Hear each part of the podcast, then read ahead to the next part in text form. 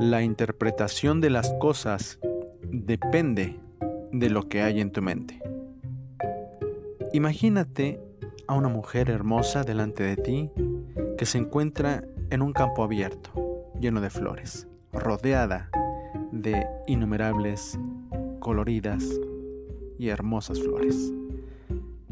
Encima de su cabeza tiene un sombrero de paja, donde cada una de sus manos lo está agarrando de un extremo al otro, como si quisiera cubrirse, cubrir su rostro.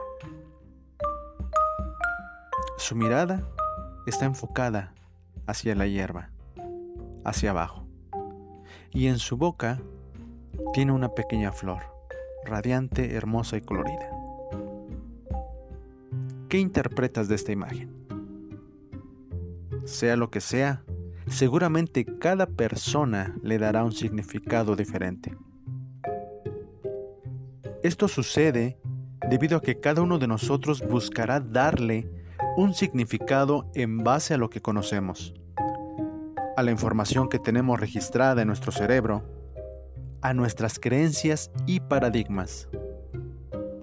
Para unas personas puede expresar tranquilidad, para otras belleza, para otras más melancolía y probablemente para otras meditación o naturaleza. Lo importante no es saber lo que significa en realidad, sino lo que representa y te hace sentir a ti. Una noticia es solo un informe presentado para conocer lo que sucede a nuestro alrededor. Pero ¿por qué unas personas ven el miedo y otras ven oportunidades? ¿Quién te gustaría ser? ¿Aquella persona que ve las cosas negativas o aquella que mira las oportunidades?